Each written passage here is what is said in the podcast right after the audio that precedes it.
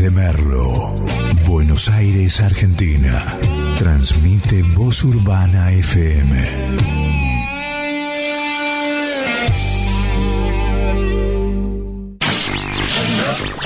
En las radios comunitarias Estamos aquí. esto en este programa. El Mirador. El Mirador. Partir de este momento y hasta las 12 del mediodía, damos comienzo al resumen semanal de noticias en voz urbana.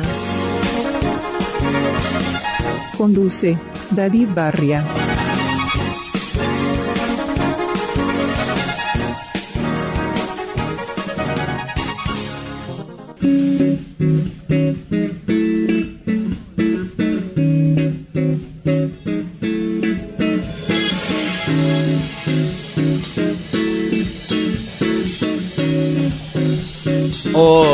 ¿Qué tal? Tengan ustedes, pero muy, pero muy buenos días. Cuando ya han pasado prácticamente casi, sí, 15 minutos de las 10 de la mañana, damos comienzo al primer programa, se puede decir, informativo de la radiofonía en el Principado de Merlo, con las noticias semanales, este resumen semanal que tendremos aquí con nuestro querido amigo que me está operando, el señor Franco Catani.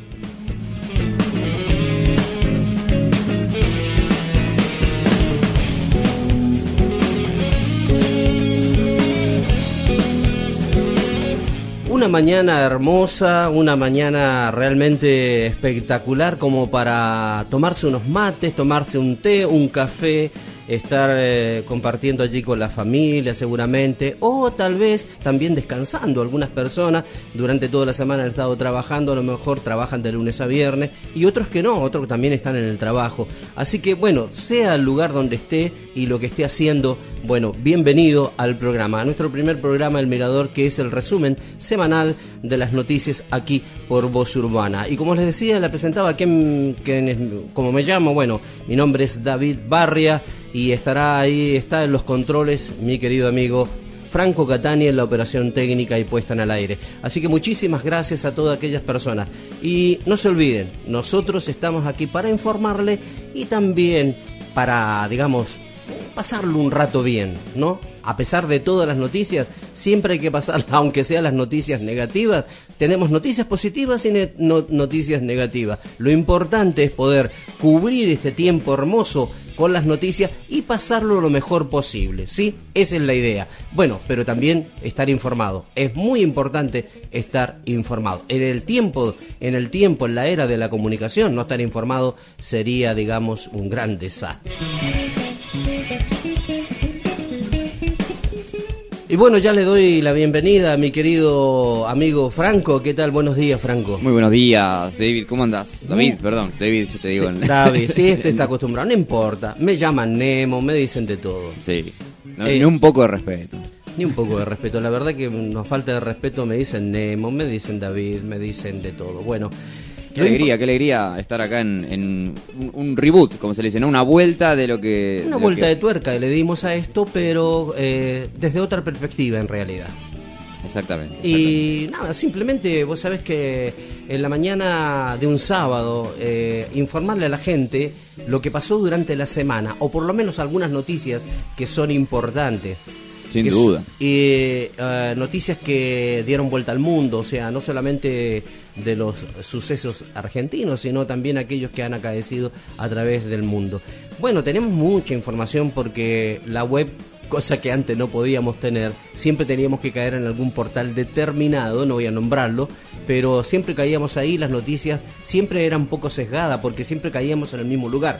Yo me acuerdo cuando hacía radio ya de la década de los 80, hacía radio en, en Neuquén, las, eh, siempre caíamos y en ese tiempo no teníamos internet.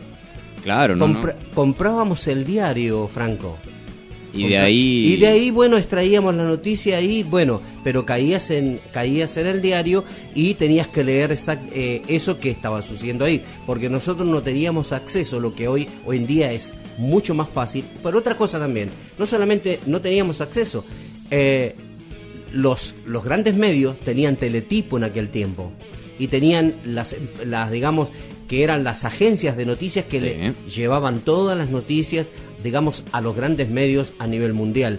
Pero en ese, nosotros no, nosotros simplemente teníamos que caer y comprar un diario y a través del diario poder leer las noticias. Una cosa, bueno, pero ahora las cosas cambiaron también. Sin duda. Igual esa, esa costumbre, ¿no? De- del diario, del físico, de poder pasar las hojas, es, es una experiencia linda todavía. No, es una experiencia linda. Pero es mucho más democratizador, digamos, ¿no? Tener la, la posibilidad de informarse por otros medios. A eso quería llegar. Muy bien, usted siempre está atento a lo que yo estoy diciendo. Sí, tiene razón. Esa es la idea. Es más democratizador porque si no, siempre estamos en, la, en las noticias desde una visión, desde, un, desde la mirada de un redactor o de una empresa.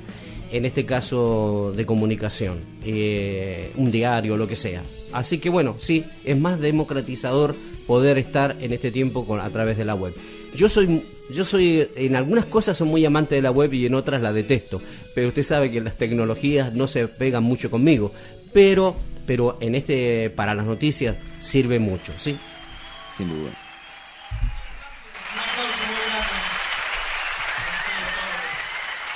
El flaco, ¿no? El flaco, sí, muy bien. ¿Qué le parece? ¿Qué le parece si vamos a un temita musical? Si tiene usted por ahí para ir. ¿Cómo no? Y después ya vamos desglosando, vamos haciendo todo lo que tiene que ver con la noticia aquí en el Mirador.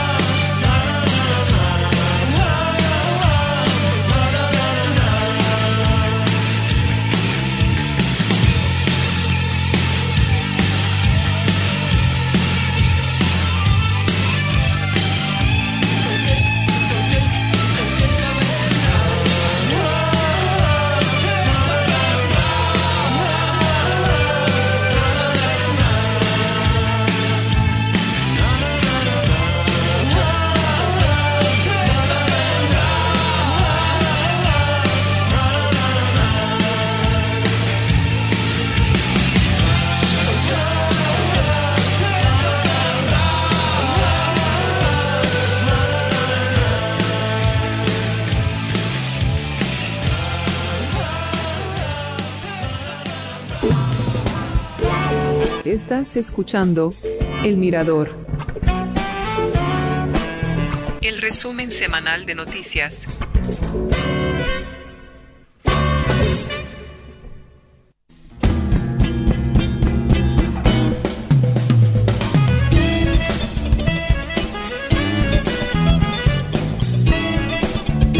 Bueno, y ahí estamos de vuelta después de esta, de esta pausa musical que hemos hecho a través del programa El Mirador. Han pasado 25 minutos de las 10 de la mañana. Estamos aquí haciéndole compañía en el programa, valga la redundancia, El Mirador hasta el mediodía.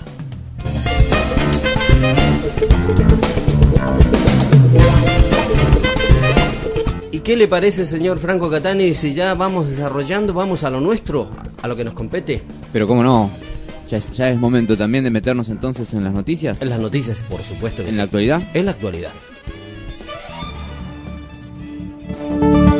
Actualidad.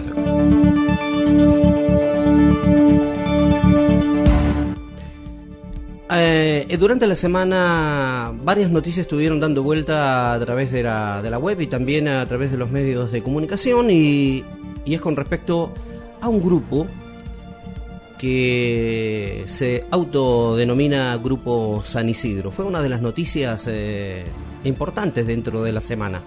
El Grupo San Isidro eh, actúa en Cuba y según se dice que son opositores al gobierno cubano, son artistas, la gran mayoría, o sea, lo está compuesto por la, por la mayoría de, estos, de estas personas son artistas en general y se presume que Estados Unidos está detrás de, esta, de este grupo. Eso por un lado.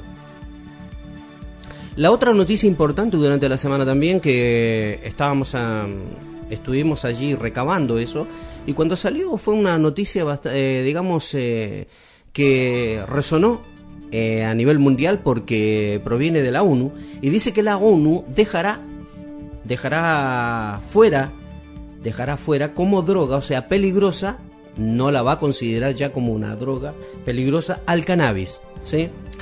Y reconoce sus pro- propiedades, en este caso medicinales. La tercera noticia importante durante la semana también fue eh, el caso de la AMIA, donde uno de los procesados, de los tantos procesados, de tantas personas que están en ese caso y que prácticamente hasta la fecha no hay detenidos, o sea, o hay procesados, pero no hay culpables, no se encuentran los culpables. Este Ineldín, que fue uno de los que supuestamente eh, alquiló el vehículo en el cual se hizo volar, digamos, la AMIA. Eh, ¿cuál, qué era, ¿Cuál era el- lo que pedía Teneldín? Que se lo exonere, ¿no? Que se lo exonere de, ese, de esa acusación. Más o menos allí pasaban las noticias, pero tenemos muchas más. Pero más o menos tres noticias importantes durante la semana que fueron estas. La del caso del Grupo San Isidro, la de la ONU, que deja fuera como droga peligrosa al cannabis, y por supuesto Teinaldin. Tenemos muchas más, pero más o menos para ir apuntando lo que vamos a hablar en la mañana cuando desarrollemos la noticia.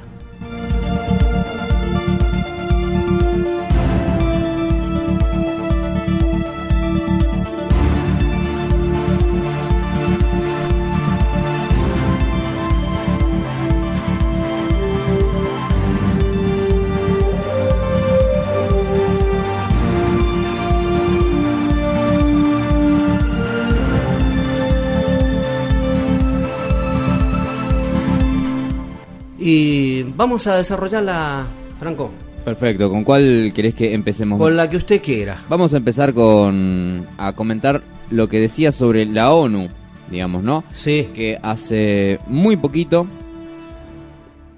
tiene como dos aristas la noticia. Una es que se retira de la lista de drogas peligrosas al cannabis, como decíamos, ¿no? La Comisión de Estupefacientes de Naciones Unidas retiró a la marihuana medicinal de la lista de la Convención Única de las Naciones Unidas, donde se incluyó junto a sustancias como la heroína y la cocaína. ajá. Eh, ¿De qué estamos hablando? Esto es muy reciente también. Esto es, la noticia es del 2 de diciembre, tres días atrás. La comisión votó este miércoles por la eliminación de la marihuana medicinal de la lista de drogas más peligrosas del mundo. una decisión esperada desde hace mucho tiempo y que podría allanar el camino para una expansión de la investigación sobre la marihuana y su uso terapéutico, eh, investigación que en muchos casos está ya en, muy avanzado y a la vez también el, uso terapéutico que, que, vemos que en el caso de Argentina también está muy avanzado y, y se usa para diversas enfermedades. Sí. En este caso, por ejemplo, ¿no? Dijimos eh, que se reconoce también que puede tener propiedades medicinales por primera vez a través de la, de la ONU, ¿no? ¿Esto qué significa igual? Que el consumo recreativo seguirá prohibido en la normativa internacional. Sí. Sino que esto está hablando fundamentalmente de la cuestión medicinal y la posibilidad de poder, eh, a través de, digamos, ¿no? Del, de la ONU misma, poder eh, investigar sus, usos medicinales. Ellos saben, ahora, viste que nosotros tenemos que no solamente dar la noticia, sino que tenemos que desarrollarla. Y en este caso estamos haciendo eso. Y, Franco, ellos saben muy bien que el cannabis no produce adicción. O sea, si lo procesas en un laboratorio para una determinada cosa, para hacerlo convertir en una droga, claro que sí. Pero eh, fíjate que desde tiempos antiguos y remotos, desde que antes de la llegada de los españoles, cientos de años antes de que llegaran los españoles a América Latina, o lo que hoy conocemos como América del Sur, América Central, los, eh, los pueblos originarios utilizaban el cannabis, utilizaban la coca, la hoja de coca y la mascaban. El cannabis, usaban el cannabis como medicina para el reuma, para el asma, lo usaban para... claro. Y ellos saben muy bien que, es, que tiene unas propiedades. O sea, eso de que van a estudiarlo y todo lo demás es una excusa, porque mantienen de esa forma a la sociedad, de alguna forma lo tienen atado a un, a un pensamiento de que es peligroso. Pero para hacer negocio en realidad es la mejor forma de decir que es peligrosa, pero por otro hacen los grupos que son concentrados de- de- de- que producen y cultivan esto para hacer negocio, para hacer la droga y tener el, el gran negocio. Hoy en día, fíjate que hay tres cosas que te dan mucho dinero. Una es la droga, la venta de armas y después tenemos la prostitución que es la trata de blanca. Son las tres cosas que utilizan las mafias a nivel internacional y que están metidos los gobiernos, están metidos los medios, están, están metidos los gobiernos, están metidos, digamos, eh, Sí, las corporaciones. la- las corporaciones, pero no me salía la palabra, las corporaciones, están metidas las fuerzas, las fuerzas armadas, están metidos detrás de este negocio que es no la, la droga, la venta de armas y por supuesto también lo que deja dinero es eh, la trata de blancas, ¿no? Y la explotación de niños a nivel mundial. Son tres cosas que eh, no las van a erradicar porque les estaría resultando como un problema económico para ellos, pero los que dejas devastado a familias, sociedades, poblaciones, ¿no? Aparte de la explotación y todo lo demás. Pero eso es lo que básicamente yo analizo. Yo de que cuando salió esta noticia escuchaba esta noticia en, en la televisión y, cuando la ONU salía me llamó la atención, dije, está bueno por un lado, pero está la otra arista, la otra parte negativa, que ellos saben muy bien que el cannabis siempre ha sido una hierba, o sea, ha sido una planta medicinal, sí, sí. la utilizaron los, los, los nativos, la utilizaron los pueblos originarios para medicina. Mira, Después te, que el... sí, te comento algunos de los usos también. Sí. En una nota de DW, también Ujú. Deutsche Welle, que decía, bueno, no todos están de acuerdo con esta medida, obviamente va a causar a, a alguna sectores todavía más conservadores que, que prefieren que siga siendo considerada una, una droga peligrosa, pero Claro. los usos en general también, ¿no? Que podemos decir, una planta también llamada cáñamo, ¿no? El cáñamo, sí. Es, no es solo es famoso por sus efectos psicotrópicos, sino que también se usa como y se usado como materia prima para la producción de aceites, fibras y productos industriales. Sí, señor. En nutrición las semillas están consideradas como una de las fuentes más abundantes de proteína y aceites esenciales. Por otro lado, miles de toneladas de cannabis se producen anualmente de forma legal. Asia es el continente con la mayor producción de cannabis del mundo. Detrás de estos cultivos hay seres humanos de que dependen de esta planta como sustento sin tener relación alguna con el tráfico ilegal. También es utilizado como biodiesel. eh, crece rápido, es fácil de cultivar y es relativamente amigable con el medio ambiente. Es una mentira eso. Eso del biodiesel que se hace a través del cáñamo de azúcar y todo lo demás es una gran mentira. ¿Sabes por qué? ¿Por qué? Porque eh, se hace eh, un combustible supuestamente ecológico, pero arrasa con todo. Compran las- los grandes pool estos de, de los, de los grandes, eh, las grandes empresas, compran enormes cientos de, de hectáreas, producen cáñamo, pero fíjate, dejan, dejan sin comer, y, o sea, no plantan nada, plantan eso, producen biocombustible. Yo te, ahí tenemos en la, dentro de, los de los mensajes que tenemos dentro de la radio, de, digamos, de los mensajes que pasamos siempre acá en la emisora, hay uno que habla justamente del biocombustible. Está muy bueno que si lo podemos buscar lo vamos a pasar dentro de un rato. Eh, está ahí en. eh, eh, habla de lo que es el, el agrocombustible y habla de lo que es el medio ambiente. Es una, son pequeños spots de, que están ahí en la computadora. Bueno, pero. Pero fíjate lo que estás diciendo, ¿a dónde te lleva? Seguir leyendo, me, me interesa. ¿Cómo no? Eh, bueno, por otro lado también eh, un país vecino, que también es un- un- uno de los grandes representantes de América Latina y, y a nivel político y económico también, México aprueba no solamente el consumo médico, sino recreativo e industrial de la marihuana. También es un gran negocio, digamos, ¿no? Es el negocio Sí. del futuro. Sí, sí, sí, sí. Para muchos que están ya contando los billetes cuando empiecen a vender las semillas, los agroquímicos que acompañan eso, digamos, no hay varias cosas. Sí. Más allá de que seguramente también el uso, eh, lo que tiene también los consumidores de, de cannabis que muchos con- eh, plantan en, su- en sus propias casas. En el caso de México, la legalización busca la disminución del mercado ilegal del cannabis y con ello del crimen organizado, la corrupción y la violencia. El Senado de México aprobó la legalización de la marihuana para usos médicos, recreativos, científicos e industriales. Sí. Tiene como objetivo fomentar la paz y la seguridad de la sociedad, contribuyendo en la disminución del mercado ilegal del cannabis psicoactivo y con ello del crimen organizado, como habíamos dicho, reportó el Senado en un comunicado.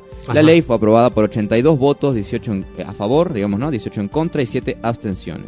Así que ahí también tenemos uno de los, de los países, junto con Uruguay, que fue pionero Sí. en algunas cosas, Sí, señor.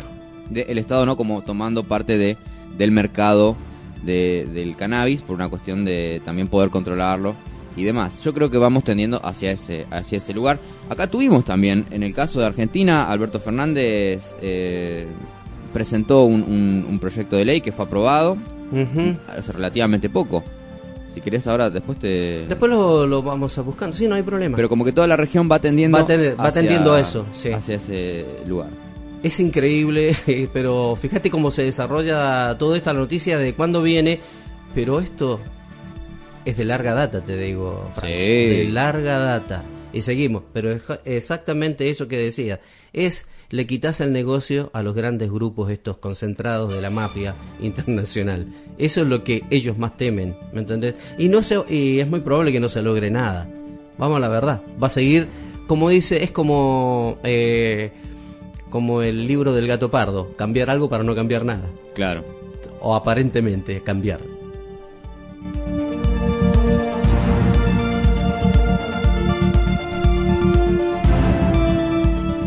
Otra de las noticias, y esto ahí lo vamos a ir eh, después eh, desarrollando también, em, Cindy eh, dice la noticia que está acá en página 12, dice sin dar ningún tipo de fundamento, que es una de las noticias también durante la semana, que la Corte Suprema confirmó la condena de, en este caso, a en la causa Chicone. Dice, los cinco miembros del tribunal declararon, dice, inadmisible el recurso que de, eh, de queja que presentó la defensa de Amado Vudú. Em, con respecto no a, a, su a su digamos a lo que pasó y a lo cual lo condenaron. Dice defensa de Amado Vudú y dice y, eh, y las de los otros imputados una ofensiva mediática busca que se le revoque la prisión domiciliaria algo que no se desprende del fallo ayer creo que si no me equivoco ayer hubo una marcha a favor eh, de Amado Vudú una de las cosas que también hay que aclarar, los que daban constantemente como una noticia rimbombante son los medios enemigos, digamos, de, en este caso del gobierno de Fernández.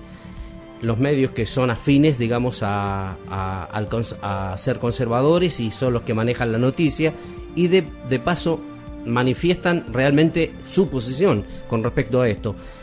que son el Clarín, ayer lo estábamos escuchando los, en el medios de Clarín, que no nombramos, eh, no los vamos a decir cuáles son, ya los conoce usted, y también La Nación, Infobae, fíjate los medios, Infobae, La Nación, el Grupo Clarín y otros más, eh, ámbito financiero me parece, pasaban la noticia esta como una noticia importante, eh, rimbombante con respecto a que Amado Vudú seguía preso. Para ello estaban muy contentos, pero no le importaba si fuera verdad o no, que el tipo se fuera, que realmente tenía, digamos, las causas en su contra, no le importaba eso. Dice la Corte Suprema de Justicia dejó firme las condenas por el caso de la mm, imprenta Chiconi, ¿sí? Chicone. Dice calcográfica con el simple mecanismo de rechazar los recursos. El máximo tribunal aplicó lo que se conoce como el artículo 280 del Código Civil y Comercial, una especie de facultad monárquica que le permite a la Corte rechazar sin dar explicaciones. O sea, tomaron, dice, su propia decisión. Pese a que se trata de un caso de suma importancia, entre otras cosas porque fue condenado, dice, un expresidente y exministro de Economía. Los Supremos no se dignaron a ver lo ocurrido, emitieron opinión sobre, dice, no emitieron opinión sobre la eh, eh, existencia o inexistencia de delito sobre las gravísimas irregularidades del expediente. Simplemente rechazaron. Simplemente la rechazaron. En el marco de, de de, de su ya tradicional modalidad de persecución política, los grandes medios insisten que hace 48 horas, que desde hace 48 horas, en que quieren que a Amado Vudú se le revoque la prisión domiciliaria y que vuelva a la cárcel. No es automático, requerirá del planteo de un fiscal, de una fiscal y la, dice, resolución de un juez. Pero más o menos, fíjate las noticias cómo, cómo van y cómo están los medios trabajando a través, y están todos los días dándole con eso, con Amado Vudú que tiene que estar en la cárcel. Y ayer lo presentaban en las noticias, lo presentaban como fuera una noticia muy pero muy importante para la democracia argentina que el expresidente y exministro de Economía esté preso.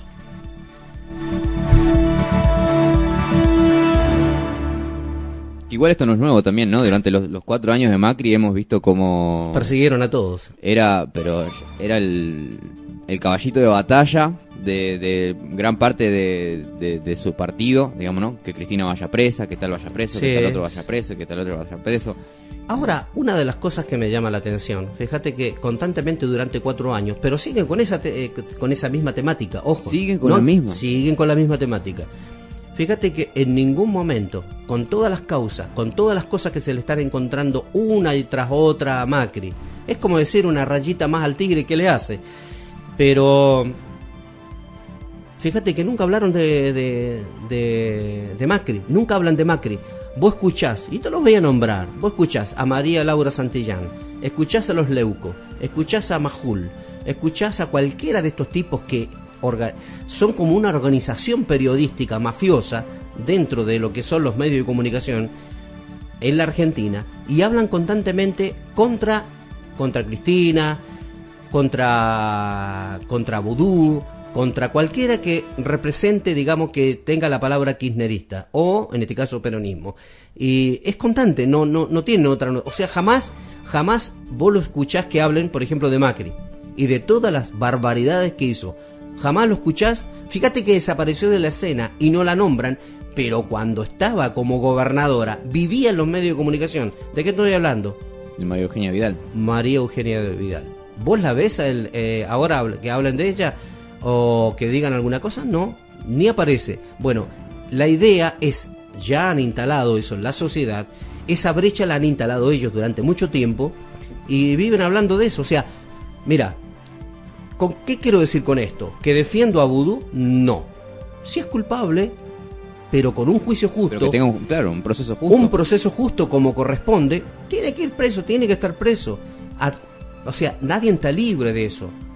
Pero no me vengan a instalar, no me vengas a instalar, como le digo a los medios, no me vengan a instalar que el tipo este tiene que estar preso porque lo digo yo, lo dice Clarín, o lo dice Infobae, o lo dice La Nación, o lo dice Canal 13, TN, lo dice Leuco, o lo dice, no sé, Majul o quien sea. No, el tipo tiene que, si este- es culpable, tiene que estar preso, una cuestión lógica. Pero acá en este caso, la Corte Suprema, todo lo, lo que tiene que ver con la justicia, deja mucho que desear. Nadie cree en la justicia de la República Argentina, porque están, están subyugados y son serviles al poder. Y, por supuesto, son parte del poder. O sea, la Corte Suprema es parte del poder.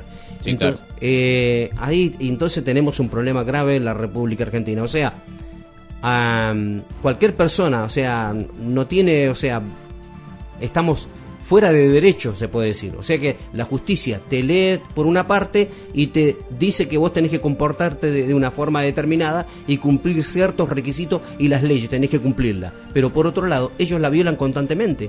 Entonces, estamos en manos de unos fascinerosos que apelan, digamos, a al libro, de, digamos, de, de la ley. Pero mm, no vamos a llegar a ningún lado así.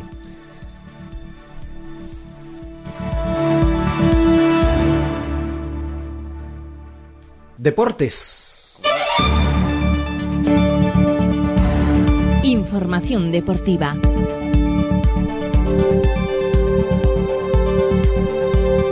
Ya que le dejo a mi amigo, acá le dejo al que sabe de deporte, porque quien habla, quien habla, por eso me encanta trabajar con Franco, porque él sabe mucho de deporte y él va a tener esta parte del segmento de las noticias de la semana.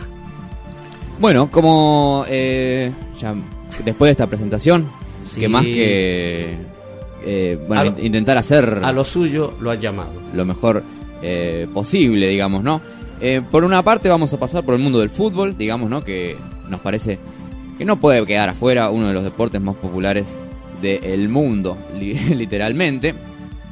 Por una parte, venimos de una semana donde se viene jugando el, eh, los octavos de final de la Copa Libertadores. Hemos tenido, por ejemplo, el hecho de que Racing tuvo un partidazo frente a Flamengo, más allá de que haya sido un poco flojo. Sí. Flamengo, el último campeón de la Libertadores de la- del año pasado, Sí. frente a River.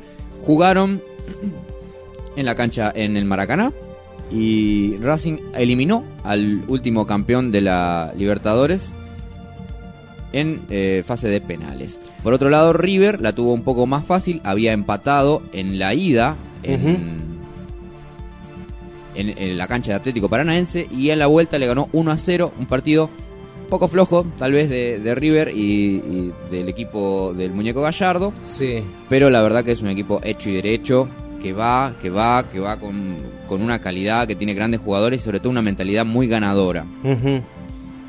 Boca, por otro lado, Sí. la diferencia es que el día que se tenía que jugar el partido de ida es cuando fallece Diego Maradona. Los jugadores decidieron eh, no presentarse y posponer el partido. Entonces, en vez de cerrar, digamos, ¿no? Con el partido de vuelta, todavía se está jugando la ida. Y esta semana, que, que entra, digamos, ¿no? Se va a jugar recién la vuelta en la cancha de Boca. Ganó 1 a 0 con gol de Carlitos Tevez, que con la curiosidad también de que tenía una camiseta de Maradona del 81 que le había regalado Diego y cuando eh, Carlitos convierte el gol Sí. fe- se fe- festeja sacándose la camiseta Uh, mirá. del, del partido, digamos, ¿no? La oficial y eh, mostrando que Oh. tenía abajo la camiseta de Diego Maradona del 81 eh, que para ser más exacto inclusive, ¿cuánto Sí. vale esa camiseta ahora, digamos, no? No. Más allá del, va- del valor de dinero, sí, sino del valor simbólico, es del 81 cuando Diego Maradona jugaba en Boca y Sí. gana 3 a 0 frente a River. Y Carlitos parece que venía pidiendo la camiseta, la camiseta, Diego se la da en vida y él Sí. festeja ese gol mostrando la camiseta del Vos 81. sabés que esa camiseta es invendible, vamos a la verdad. No, no, ya no, No, te- porque no. aparte es No. de Diego Maradona Es de Diego, y sí. ahora encima que es la que mostró Carlitos Tevez en un Pero partido de Libertadores ese- después a gol. eso voy, Franco, que es invendible y no te y con el tiempo es muy probable que es para que la pongan en un museo, en, En un museo, en un lugar. exactamente. Sí. Exactamente. Que la exhiban en un museo esa camiseta. Sin duda que, eh, bueno, eh, esa es una noticia también que ha conmocionado, digamos, ¿no? Sí. Al, al mundo del deporte. Sí, sí. La muerte de Diego Maradona y lo que se puede ver es la cantidad de homenajes que hubo, sobre todo en el mundo del fútbol, eh, dejando de lado toda esa parte, ese personaje también polémico que ha sido Maradona en su vida. e- y, y enaltando la cuestión futbolística, digamos, ¿no? Que podemos, muchos lo consideramos como el mejor jugador de, de la historia del fútbol. Y todo- inclusive el mismo Messi ha tenido un, un- Sí, un mensaje le mandó. Sí. Sí, y aparte un gesto muy bueno cuando él convierte un gol también abajo de la camiseta del Barcelona tenía una de Newell's, porque bueno, eh. Diego Maradona también ha, ha estado tuvo un paso por Newell's. Por otro lado nos vamos al mundo del rugby que ha tenido, bueno, bastante Sí, estos días, ¿no? Bastante estos días. Movido. Sí. Sí. No nos vamos a meter en esa polémica, vamos a pasar, oh, después si querés nos metemos, pero vamos a pasar por El deporte. el deporte, los Pumas y Australia, un empate a pura emoción. Mirá que hay que empatar en el rugby, ¿eh? Mirá que es complicado. Eh, vienen también de, de, de la hazaña, de una hazaña histórica que fue ganarle a los All Blacks. Digamos, sí, ¿no? sí, sí, sí. En un partido donde los All Blacks fueron eh, inferiores en el marcador durante todo el encuentro. Digamos, no es que ganaron de pedo, de, Claro, sino que los Pumas han sido superiores y ahora frente a los Wallabies, que son una de las selecciones más importantes Fuerte. de- del Sí. mundo también. Sí. En Australia el, el rugby es... Es, es el deporte casi nacional. Exactamente, sí. sin duda. El seleccionado argentino empató. Vos sabés que el, el rugby australiano. No, no es como el que le llaman el fútbol americano, que es rugby, ¿viste? Sí, es- es pero no utilizan, ¿viste? Ni casco, nada. Yo lo he visto. Son unos tipos de dos metros y tanto, una, un estado físico que tienen impresionante, pero se dan con todo, te digo, ¿eh? Es muy, Es eh, muy físico, Es muy muy físico, muy, muy violento. Resulta ver al, al, digamos, al rugby australiano. Si alguno tiene la ocasión, busque fut- eh, rugby australiano, cómo juegan, cómo se visten y los tipos eh, se dan con todo en la cancha. Hay que tener hay que tener mucha fuerza y hay que tener un estado físico muy muy privilegiado para jugar ahí con estos tipos. La verdad que yo... No juegan con ninguna protección, a eso voy. Sí, sí, sí. La verdad que yo en, en el caso del rugby soy bastante ignorante, Yo también. Pero pero sí que sí que es Va, un- yo soy En general, ignorante. en todo deporte soy ignorante. Pero sí, es verdad. Eh, y digo, en este caso, em, lo que tenemos es una noticia muy reciente por el hecho de que esto fue hoy mismo. Ajá. Digamos, ¿no? Se está jugando en, en Sydney, digamos, ¿no? Eh, este, esta especie de como de, de mini mundial, no sé cómo se dice. Three Nations se llama. ¿Cómo? Three Nations. Trination. Y a- a- justamente se pueden ver también en la en internet pueden encontrar los resúmenes, digamos, ¿no? De lo que fue este partido, que empataron 16 a 16, que me parece que es un, un tanteador bastante chiquito para... Sí. Habrá sido un partido muy, muy, muy trabado. Donde, Al- bueno, como dijimos, ¿no? Algunos equipos ganan 31, 35 a Sí, 0. 50 y pico. Sí. Mucho más. Otra noticia también del mundo del rugby. Tras las críticas, los Pumas homenajearon a Maradona. Mm. Argentina jugó con una casaca alternativa de color azul en vez de la tradicional celeste y blanca con franjas horizontales. Y el parche con el número azul sobre fondo blanco estuvo sobre el hombro. El seleccionado jugó hoy ante Australia, como dijimos, por la sexta y última fecha del torneo Tres Naciones, con un parche del número 10 sobre el brazo izquierdo. Eh, Argentina jugó con una eh, camiseta alternativa, como dijimos, después de que la caótica semana de los Pumas en Australia comenzó precisamente cuando el equipo realizó con como único homenaje el colocarse en el brazo un trozo de cinta adhesiva negra a manera de brazalete, lo que fue muy cuestionado, Ajá. porque pa- parecía, digamos, no como poco frente a la muerte de uno de los jugadores de Sí, sí. uno de los deportistas más importantes de Argentina, solamente ponerse un brazalete negro. Mucho, o sea, le, le han, le han pegado un poco porque podrían haber hecho un poco más. Un gesto mínimo hacia Maradona que despertó una fuerte crítica a vida cuenta de que el mundo entero se rindió sin límites y realizó homenaje.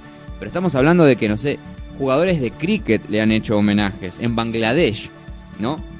Jugadores de todo tipo, no sé, primera línea de tenis, lo, eh, Lewis Hamilton ha tenido gestos y vos que sos eh, argentino, que vos que, que sos nacional y que estás representando también a, a la Argentina en un seleccionado, sabiendo lo que era Maradona con, su selección de fútbol, podrían haber tenido algún otro gesto, que ahora eh, lo, lo suplieron, digamos, ¿no? Con este, con este parche que decía 10, ¿no?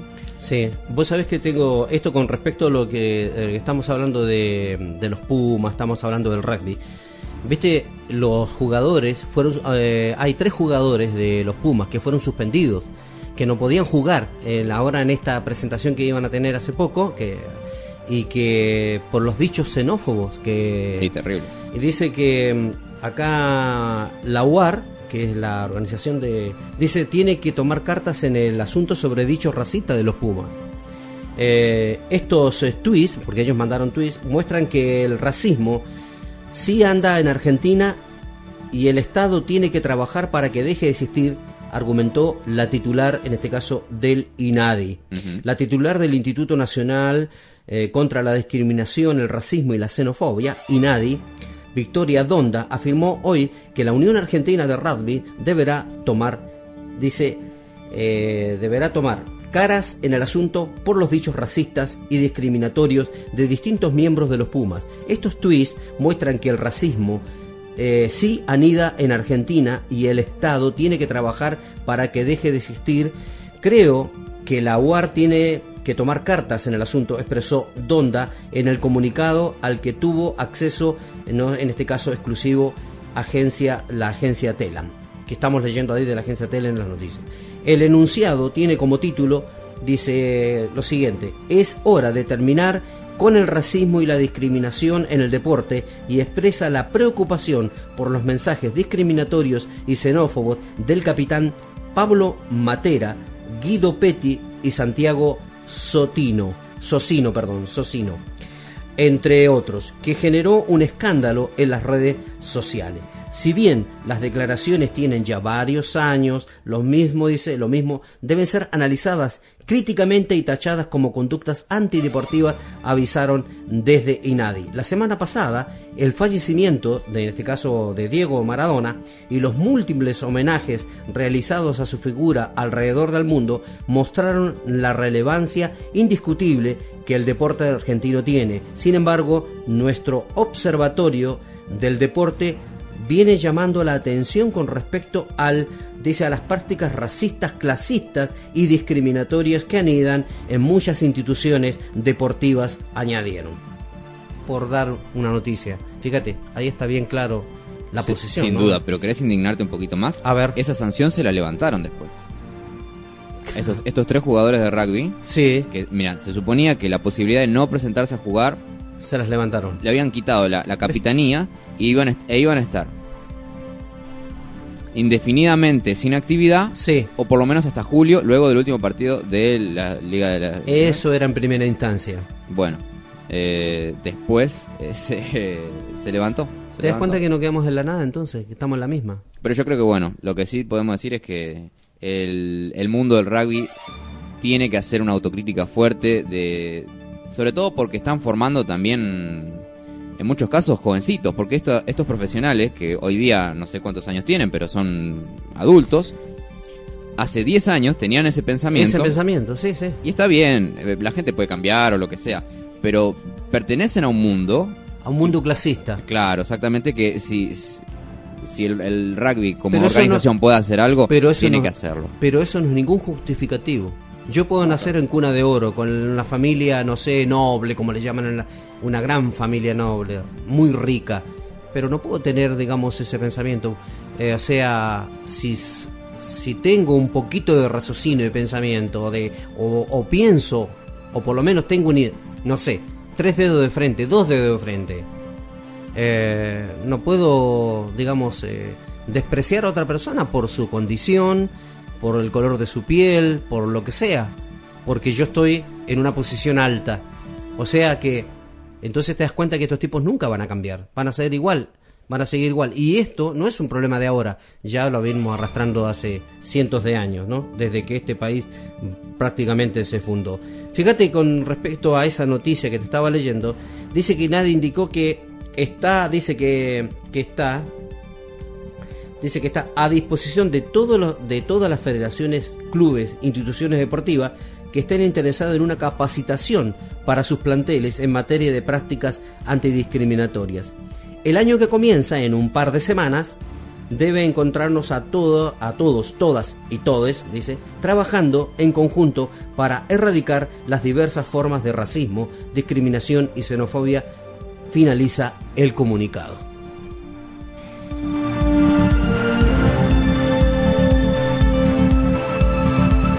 ¿Tiene algo más por ahí a- antes que vayamos a una pequeña pausa? Eh, en, el, por el, en el mundo de, de las noticias de, de deporte, Sí. eh, sí, cómo no. Vamos a comentar un poquito de lo que se viene, eh, los partidos de, de la fecha de la, de la Liga, Uh, qué bueno que está eso para la gente. de la Liga la. Argentina. Sí. Lo que se no- nos, nos depara también hoy, que obviamente la fecha ya, ya comenzó. Eh, entre algunas de las algunas de las eh, de los partidos que podemos ver también este este fin de semana. Porque para muchos que veníamos no todo este, este tiempo sin fútbol fueron fueron meses difíciles. Sí, es verdad. terminamos viendo eh, partidos de ligas de afuera no nos enganchamos con la Champions todos aquellos partidos que ya habían comenzado las ligas que, que habían comenzado antes que la nuestra pero ahora que tenemos el fútbol nuestro de, de- de cada fin de semana también nos pone contentos. Otra cosa también dentro del deporte, Franquito, es que volvieron también eh, las carreras de autos. Ah, Volvió, sí, sí, vol- sí, el volvió el- la clase A, la clase, la clase, a ver, el turismo carretera. Sí, el y, TC2000. eh, la- el TC2000. El TC la verdad pista, que sí, sí. sí, sí, está muy bueno. Así Antes que, yo miraba los fines de semana que se hacía de, de manera virtual. Era, claro, era muy gracioso. Era muy gracioso. Porque veías eh, corredores grandes, digamos, Sí, no sí. de años, que estaban en su casa, digamos, con un, con un, un volante virtual, digamos, ¿no? Y, y una, una pantalla. Claro. Y era, era interesante porque obviamente se vuelven más atrevidos, ¿no? Por el hecho de que no, no, no pierden nada. Entonces vos veías unos choques y unos desastres a veces, ¿no? Unas maniobras peligrosas, porque claro, de última lo, lo máximo que te puede pasar es, es que se te rompa el auto, pero es todo virtual. No pasa nada. Sí, no pasa nada. Perdés algunos puntos o lo que sea. Pero tiene otra cosa cuando es... eh, Otra connotación cuando es, cuando es es en- realmente físico el asunto, correr con un auto. Sí, Claro, sí, sí, sí, es sí. otra cosa. La verdad que es alguna día, alguna vez me Mirá gustaría yo- yo no hablar con algún corredor porque la, la situación de no de tener un, vehículo que va a 200, 200 Dos- tanto sí. 300 kilómetros por hora, Sí. O sea, y arriesgar la vida literalmente todo lo- todas las carreras debe ser un, un nivel de, de locura también tenés que tener. Los fines de semana eh, pasan mucho las carreras acá en, en la televisión. Eh, se- Claro. Yo veo, yo veo mucho Canal 7, la televisión pública, y sábados y domingos están ahí con el turismo y, y realmente... Mirá que yo no soy amante del fierro para nada, no soy... O sea, todo lo que tiene que ver la palabra deporte es como que a mí no me pega, ¿viste? No, no, no me llega. Entonces, eh, básicamente cuando... Pero lo veo, lo veo, ¿sabes por qué? Porque es un entretenimiento y lo veo como cómo se mueven a través de los boxers, cómo están allí trabajando, eh, la alegría que tienen y también las puteadas que Sí. las pasan en vivo. Sí. Eh, las cámaras que ahora tienen Ahora es otra fo- increíble. Ahora es increíble, las cámaras ponen unas cámaras a ras de ras piso, del piso, y se siente el, cuando pasa el auto, pero ese, ese rugido enorme que tiene, Sí. la verdad que es otra cosa, es otra sensación. Sin duda, sin duda. Después tendremos que pasar también por el mundo del automovilismo. A mí me gusta bastante. Pero volviendo y cerrando, ¿te parece esta columna de deportes? Se Sí. termina la fase de grupos de la Copa Diego Maradona, que cambió, ¿no? La, la Liga Profesional de Fútbol cambió su nombre a Copa Diego Maradona. Y saldrán, estábamos en fase de grupos, los 12 clasificados a la fase campeonato Ajá. y los 12 que quedan relegados a la fase de complementación. Boca Junior buscará clasificarse en su visita a Talleres en Córdoba, mientras que River Plate ya clasificó eh, y re- recibirá a Godoy Cruz. Ya Racing, ya sin chances, visita a Arsenal e Independiente visitará a Defensa y Justicia. Lindo partido. San Lorenzo cerrará la fecha ante Aldo, Civi. Hoy tenemos eh, las 5 y 10, 17-10.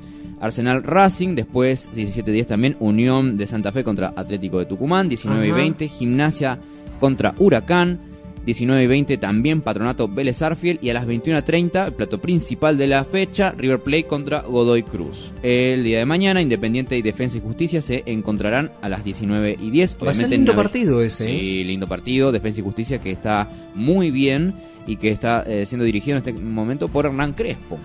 Eh, sí. E Independiente sí. eh, viene de, de una- de un momento un poco bajo, pero está levantando, Está levantando también un poquito. Eh, Boca, me- Boca, ¿con quién juega? Me- se me escapó. con esa. Talleres de Córdoba en Córdoba. Ese va a ser un buen partido también. 21 a 30 también. Y en el mismo horario, Newell's All Boys contra Lanús eh, También buen partido. en Rosario. Sí. El día lunes, San Lorenzo Aldo Civi 19-10. 19-10 también, Argentino Junior recibe a Estudiantes de La Plata.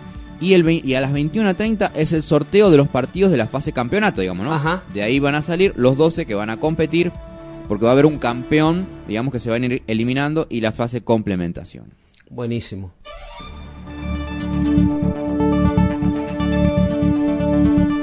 Once de la mañana y cinco minutos, hacemos una breve pausa musical y luego regresamos con el mirador y todo el desarrollo de las noticias de la semana. Yo me voy a tomar unos matecitos.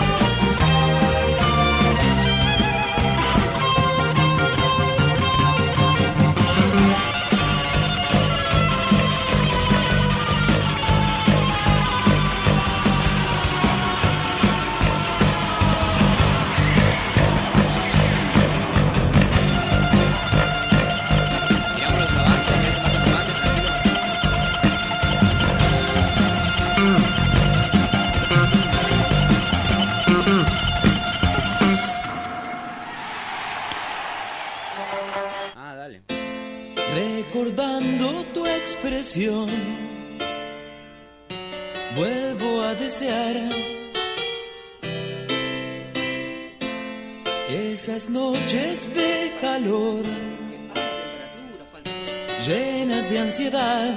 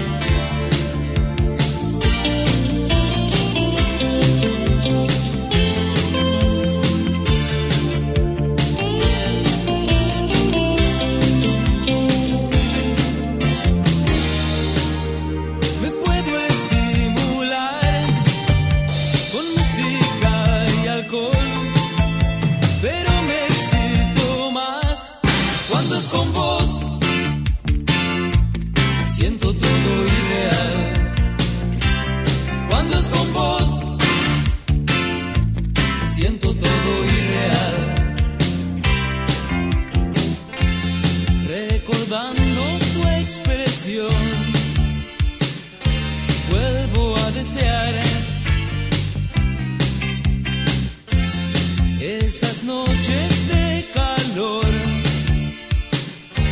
llenas de ansiedad. Cuando es con vos siento todo irreal. Cuando es con vos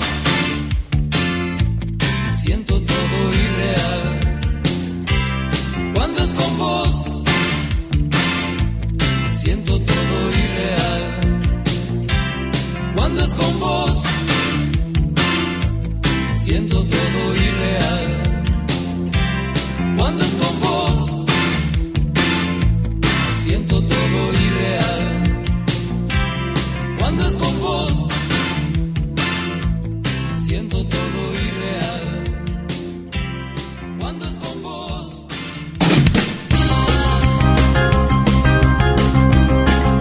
Desde la zona oeste del Gran Buenos Aires, Argentina, transmite Voz Urbana FM, la radio comunitaria de Merlo.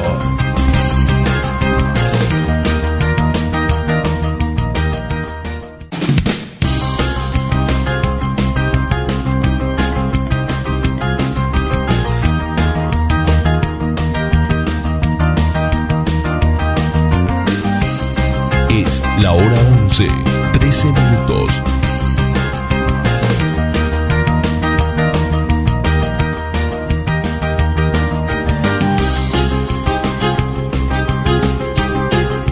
11 de la mañana, 14 minutos, han pasado ya prácticamente en el último tramo del programa hasta el mediodía. Estamos aquí en el programa El Mirador. Nuestro WhatsApp es 11 5974 5402. Repito, 11 5974 5402. Nos pueden encontrar por ahí por Facebook a través de Voz Urbana como Voz Urbana Radio o si no también como Beumerlo. Nos encuentran ahí en Facebook y en Instagram Voz Urbana 6 9, perdón, 965, ¿sí? En Instagram 965, Voz Urbana 965. Nada, simplemente una mañana hermosa haciendo nuestra recorrida a través de las noticias aquí en el, en el programa. Y justamente con eso, por eso le pusimos el mirador, porque tenemos una mirada con respecto a todo lo que pasa. Y es como estar en un punto alto, en un punto alto a través de las noticias y analizándolas, ¿no? Desde, desde la óptica de una emisora comunitaria como es Voz Urbana. Le agradecemos a aquellas personas, le mandamos un abrazo, un beso un- ahí a nuestra querida amiga que siempre está escuchándonos, eh, siempre está mirándonos, observándonos, nuestra amiga Carmen Grance desde La Paz, Córdoba, ¿sí? Y también eh, aquellos que nos van a seguir seguramente van a ver el, video, el streaming a través de... van a ver, digamos, a través de YouTube. Eh, y a través de Facebook, por supuesto. Así que nada, simplemente que con las noticias que vienen y van y que uno de alguna forma, de alguna forma trata de, de ser objetivo y, darle desde otra mirada, desde otro punto de vista eh, de lo que tiene que ver, no en este caso el pulso, eh, el pulso de la, de la noticia. Y uno simplemente va buscando, va analizando y va viendo esas, esas ida y vueltas que tiene la vida, pero también a través de esa información, tanta información, tanta información que tenemos y que a veces uno no, termina cómo digerirla, cómo complementarla, porque te dicen una cosa, te dicen la otra, y uno no quiere, por lo menos desde el punto de vista del mirador y de quien les habla, no queremos ser parte del mismo, digamos, de la, de la misma forma de, de desarrollar una noticia y de decirle lo que uno sabe que a veces es mentira o sabe que está tergiversada. Eh, no queremos desde, desde ese punto de vista de acá del programa hacer eso. Queremos ser transparentes y queremos darle para porque en realidad el que saca la última la que saca las conclusiones al final es el oyente. Pero el oyente si tiene una información falsa, normalmente su, su pensamiento también va a llevarlo a otra a otras aristas. Así que bueno, nada, simplemente tratamos de ser lo mejor, la forma más objetiva de plantearles las noticias aquí los sábados en la mañana de 10 a 12.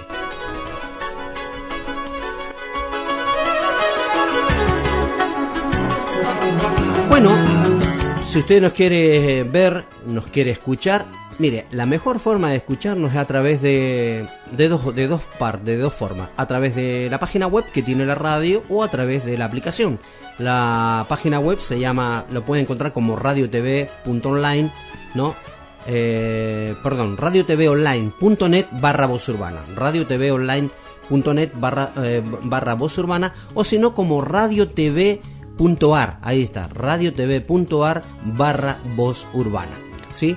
Esa es la modalidad en cuanto a la página que usted nos puede lo me han dicho eh, algunos nos escuchan no. Cuando usted está tiene una cosa que usted tiene que darle aparece el reproductor y usted tiene que darle clic porque no es como la, la aplicación. Eh, la aplicación vos abrís la aplicación y automáticamente te sale la radio comienza a emitir pero en la página no tiene que darle clic al reproductor. Porque algunos me han dicho sí pero no se escucha no haga- aparece el reproductor y usted le da clic al reproductor que aparece y ahí comienza a emitir. No es como la aplicación, es diferente. Claro, es, Tiene esas cosas. Es sencillito. Es sencillo. Es apretar nomás. Sí, es apretar, nada más. Y bueno, la aplicación sí, no le ocupa lugar, puede bajársela, va, entra a Play Store, pone Voz Urbana FM 96, aparece como Voz Urbana FM 961, que vamos a tener que cambiar eso, porque antes era 96 961 la radio, que era la frecuencia que tenía la emisora. Y cuando hicimos la aplicación estábamos en esa frecuencia. pero las vamos a tener que cambiar porque nos vamos a ir a otra frecuencia, ¿sí? Así que si la gente del streaming nos quiere hacer el favor. Por favor, sí, eh, hay que cambiar. Pero por ahora, por ahora, aparece ahí en el Play Store la aplicación como Voz Urbana FM 961, ¿sí? Así que no, no importa, no importa el nombre en sí. La, idea es que usted se baje la aplicación, no le ocupa lugar, no va a tener que borrar nada de su, de su celular. A no ser que tenga un celular muy chiquito con poca capacidad de memoria, bueno, no puede. Pero ¿sabe cuánto pesa? No pesa nada. 6 apenas 6 eh, megabytes pesa ese, ese, digamos, esa aplicación. Es muy, muy chiquita, práctica. Y usted lo que tiene que hacer simplemente entra a Play Store, pone voz urbana FM 961, se baja la aplicación y listo. Ya tiene la- ahí en su tiene la radio funcionando en su celular o en su tablet o en su notebook sea. Y, y si no, si no puede, como le dije, ingrese a la página que es Radio TV, no Radio TV online.net barra voz urbana o si no radiotv.ar barra voz urbana.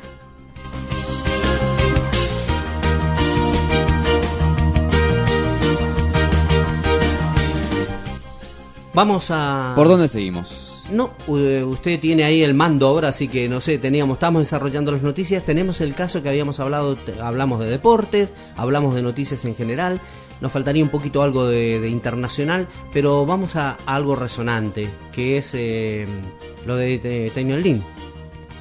Dale, perfecto, perfecto. Para que la gente también vaya entendiendo, Sí. estamos hablando de la causa AMIA, una Sí, señor. causa, digamos, ¿no? que es de las, de las más importantes que, que ha tenido La República la Argentina. República Argentina, Ujú. porque es- eh, nosotros tuvimos dos eh, atentados. Uno a la embajada. Exactamente, y de Israel. AMIA. Y la cuestión de AMIA, que siempre ha quedado teñida de, de mucha sospecha, porque, bueno, no se han hecho bien las cosas en su momento y ahora lo estamos pagando. Eh, la fiscalía pidió perpetua para Carlos Tejeldín, como dijimos. ¿no? Tejeldín, sí. Los fiscales Roberto Salum y Santiago Eire Eyeravide pidieron esa pena para el único imputado como partícipe necesario del atentado a la mutual judía. Luego de que la querella solicitara una pena de 20 años de prisión, la fiscalía finalizó su alegato pidiendo la pena de perpetua ante el TOF 3, Tribunal Oral Federal. Según los fiscales, Tejeldín compró en 1994 una camioneta utilitaria a la cual le sacó el motor que puso en otra camioneta similar, y ese mismo motor fue encontrado entre los escombros de la AMIA, así como las esquirlas que tras la explosión impactaron en varias víctimas. Tejeldín está procesado sin prisión preventiva como partícipe necesario del atentado y pasó ya una década en prisión desde 1994 a 2004, lapso durante el cual estudió abogacía, profesión que ejerce en la actualidad. El segundo juicio se inició el 18 de mayo del año pasado y quedó interrumpido por la pandemia de coronavirus y se retomó de manera virtual en junio. Todos pasaron una década presos como presunta conexión local del atentado, ¿no? Como dijimos, entre algunos eh, hasta que quedaron absueltos en 2004. El primer juicio oral también a cargo del TOF 3, pero con otros integrantes. Luego de la anulación de toda la causa en el primer juicio, la Corte Suprema de Justicia ordenó en 2009 retomar la pesquisa que entendió como válida hasta el momento del pago ilegal. Ajá. Esta quedó a cargo del juez federal Rodolfo Canicoba Corral, Sí. quien declaró a los delitos como de lesa humanidad e imprescriptibles y firmó el envío por segunda vez al juicio, al juicio oral de Tejelin. Una causa que ha tenido, digamos, ¿no? en estos eh, 20 años Sí, ida- idas y vueltas y, seguimos ahí. Es como que estar en un pantano, es como remar. Si, yo digo que este caso de la AMIA, porque no se quiere realmente poner a las personas, y la idea han montado durante tanto tiempo que siempre fueron los iraníes y no salen de ahí. Sí. Está instalado tanto por el Mossad, por el Mossad, o sea, que es que son el servicio de inteligencia israelí y también por la CIA y etcétera, etcétera. Están montando que ellos fueron los culpables y bueno, pero evidentemente acá hay dentro se sabe eso que hay culpables que es, los que permitieron eso son gente de acá dentro del mismo país. Sí, claro. Y bueno, pero no que, o sea, yo digo que, mm, a ver, a lo mejor utilizo un término burdo, demasiado burdo para lo que voy a decir, pero mira, cuando no se quiere encontrar algo, viste, decía una, decía una persona, lo escuché esa frase hace mucho y me quedó, mira, si están buscando están buscando, ponele, eh, a alguien, lo encuentran en cinco minutos y lo, que lo quieren encontrar. Si quieren, sí. Si quieren, lo encuentran en cinco minutos, en, media, en, en un día, en 24 horas lo encuentran. Pero si no, dice, si no se quiere encontrar, no encontrarían, dice, una prostituta en un prostíbulo. Ah, mira, sí. Es un dicho, pero es burdo, pero sí, pero es verdad.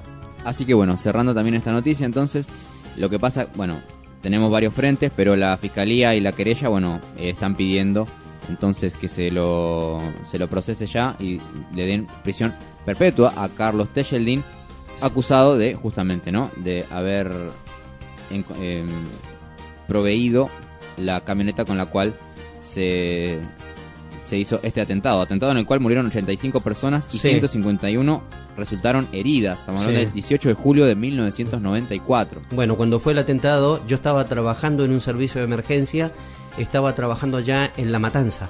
Ah, en Matanza. Estaba en la. Estaba, como te dijera, te digo. No te digo el nombre de la empresa. Pero estaba trabajando en- como radio operador en un servicio de emergencias médicas. Y. em, eh, ahí en. ¿Cómo se llama? En San Justo. Sí. En San Justo. Y era una empresa que trabajaba para otra empresa grande, tampoco la voy a nombrar, una empresa ya muy conocida que tiene que ver con, con eh, en este caso, con, con, con medicina prepaga y que tiene que ver con emergencias médicas. Eh, bueno, nada, estaba trabajando, estaba operando ese día en la mañana, cuando de repente sale la noticia, porque teníamos el televisor con, ahí arriba y mirábamos la- No y lo rep- creer, y ¿no? y vimos a una persona corriendo, corriendo, que era un, que andaba haciendo unas notas en, en la calle, y justamente en ese momento, por la misma calle donde está el, el- donde su- sucedió esto, y corría con el micrófono y se sentía agitado, dice una explosión, bueno, y cuando llegó era un caos, muertos, polvo por todos lados, era un- una cosa espantosa. Y bueno, y después siguieron todas las noticias, pero vi cuando, o sea, eh, cuando comenzó eso, cuando sucedió eh, el hecho, yo estaba mira, estábamos, yo estaba mirando la televisión y justo había un notero, no me acuerdo de qué canal era, y tomó la, la- la, digamos, dio la transmisión y dio el aviso a la gente. Increíble, Sí. increíble. Eh, con respecto a lo que decías vos, esto eh, dice por el caso de Yaldín que aunque admiten que él no era parte del grupo, según se dice, del grupo terrorista, buscan demostrar que sabía que el vehículo que armó con partes robadas, o sea que ya estaba mal hasta el vehículo, Sí, quería eh, justamente no esconder el hecho de que lo puedan... acusar de eso. Exactamente. Bueno, sabía que el vehículo que armó con partes robadas y vendió, dice, se iba a, a usar para algo grave y que no le importó. O sea que se lo compraron. El, el vehículo ya era trucho, ¿sí? Y lo vendió igual, no le importaba. A él le interesaba la plata. Para que lo utilizara no le importaba. Entonces, bueno, quedó más pegado todavía con el caso este.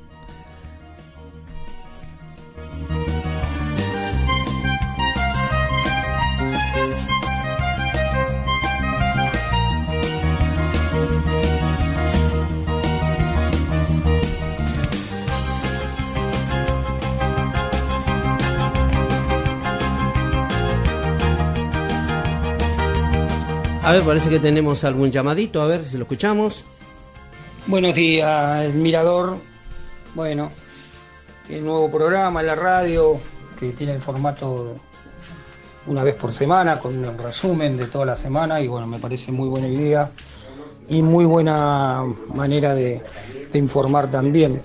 Así que con respecto a, a esto de las informaciones o la cantidad exagerada de información, este, las personas hoy por sacando la pandemia generalmente no, no, no se ponen a analizar a ver si es verdad o es mentira, la suben y no saben y no chequean ¿no? Ajá. la información de dónde viene y el abuso de los medios de comunicaciones, sobre todo los, este, los orientados a lo que es este, la neoliberal o la derecha que, que ejercen mucha presión sobre la gente eh, informando mal o a- tomando una pequeña verdad y transformarla en una gran mentira. Esa es este, lo que realmente hacen con mucha eficacia porque han logrado imponer un presidente que iba en contra de los intereses del laburante y de la misma gente que lo votó Tal y en beneficio de sus funcionarios y, y todo su grupo empresarial que lo apoyaba para justamente hacer lo que hizo, destruir un país. Así que eh, así se manejan hoy en día, ¿sí? Por eso ganan y por eso este, ejercen la mayoría de la cantidad de, de, este, radios y, y canales de televisión que tienen y la ejercen desde la publicidad de la misma radio también. Y les da resultado, lamentablemente, y a la gente la confunden, la marean. La gente no tiene la capacidad de analizar, mucha gente, y bueno, cae en esto, en decir y sostener mentiras que, que si se hubiesen este, llevado eh, la, la- la posibilidad de tener el tiempo de, de analizarlas o pensarlas simplemente, que no podrían ser nunca, este, no pasarían las cosas que pasan y no estaríamos en la situación que estamos, Tal que cual. es lamentable. Sí, sí, sí, tal porque cual. cuatro años de un gobierno neoliberal que, que, que tiró todo tipo de, de proyectos de, de trabajo, de, de remedios a los jubilados, de, de pagar servicios de, de luz, gas, Sacarle a eh, los precios discapacitados. exorbitantes que eran empresas de ellos y todo eso, este, más eh, la timba financiera, más todo, bueno, tenemos un país destruido y encima el nuevo gobierno encuentra un país destruido y con una pandemia cuarentena que ya es eh, eh, repercusión mundial y algunos este, gente que, que tiene mala mala leche eh, realmente eh, dice y mira mira cómo estamos con este gobierno y por qué no analizaron cómo estuvimos con el otro con cuatro años sin pandemia y cuarentena Ahí está. a este le podemos poner esa ficha de esperanza y al otro que ya se fue y quedó todo destruido. Por favor, señores, por favor.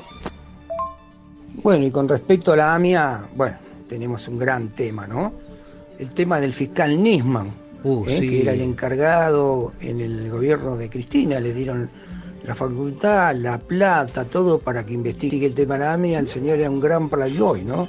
Era un Isidoro Cañones, gastando plata en mujeres, minas, juegos, Es verdad. viajando por todo el mundo con un sueldo que no le daba ni a palo, pero se ve que tenía una gran cuenta este, en el exterior y eso le permitía, ¿no?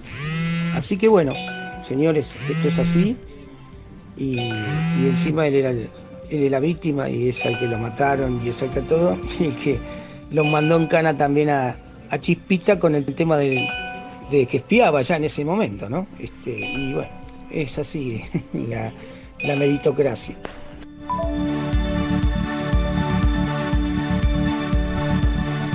Ahí estaba nuestro querido amigo. Gracias, Claudio, por estar presente siempre en la radio con todos los programas y te agradecemos. Eh, Claudio García, Claudio Gacela García, como le decimos nosotros, el conductor del programa Senderos del Rock. Gracias por tus mensajes y muy claro, cuando cada vez que él dice algo es muy claro. Se explayó aparte, ¿no? Se explayó muy bien y él lo sabe hacer porque él tiene mucho conocimiento con respecto a todo lo que tiene que ver con la información y con, con como decía yo, el pulso de la noticia lo maneja. Bueno, ahí sonaba, que sonaba de fondo, pero no era de nuestro celular, sino que seguramente le estaban mandando, mientras él estaba grabando, le estaban mandando Le estaban mandando mensajes. Mensajes. Lo estaban volviendo loco. Así que bueno, nada, mira, cómo pasa el tiempo, 11 de la mañana y 32, casi 33 minutos, sí, 11 de la mañana, 33 minutos, estamos haciéndole compañía aquí en el Mirador. ¿Tenés algo por ahí, Franquito? Eh, parece te, te paso un poquito de agenda cultural. Vamos a cultura. Cultura. Justamente eh, vamos a pasar un poco por lo que ya venimos diciendo. Voy a repetirme para aquellos que no escucharon el programa que yo tengo los viernes. Así que Grande el programa. A mí me encanta ponerle esos rótulos de esas cosas. Ah, sí, Me sí, encanta ponerle una- unos rótulos una importantes especie de como de, de- de epígrafe que le haces vos acá. a cada programa. cada programa. Me encanta. Así que bueno, Los invitamos a todos, las invitamos a que puedan participar. Estas, la mayoría son todas iniciativas que son gratuitas, que algunas son presenciales y hay que Sí. Pero otras también se pueden eh, hacer desde casa, así que si tenés un ratito y, un momento, es cuestión de simplemente tomar la decisión. sí señor. El primero, el Museo Nacional de Bellas Artes, que para mí me parece uno de, de nuestros orgullos nacionales también que podemos tener. abre sus puertas nuevamente con reservas previas de turnos y estrictas medidas sanitarias. Estamos hablando del museo ubicado en Avenida del Libertador al 1400, eh, muy cerquita de la Facultad de Derecho. Digamos, ¿no? Sí. Con visitas acordadas previamente por turnos y medidas sanitarias, el museo reabre sus puertas para que el público pueda disfrutar del recorrido manteniendo el distanciamiento social y observando los cuidados que indica el protocolo. Esta reapertura, luego de siete meses en los que el museo estuvo cerrado con me- medida preventiva, será en forma escalonada. En esta primera etapa, el público podrá visitar las salas de la planta baja que albergan las obras de arte argentino del siglo XIX, las piezas de arte europeo del siglo, de los siglos XVI al siglo XIX y las colecciones Guerrico y Hirsch, que forman parte del acervo permanente de Bellas Artes. ¿Cuándo? Los días y horarios de los turnos son martes a viernes de 11 a 19, sábados y domingos de 10 a 19. Vos sabés que eso me encanta porque así como volvió, decíamos, nos ponemos contentos porque volvió el fútbol, volvió el turismo carretera, la Sí. carrera de auto.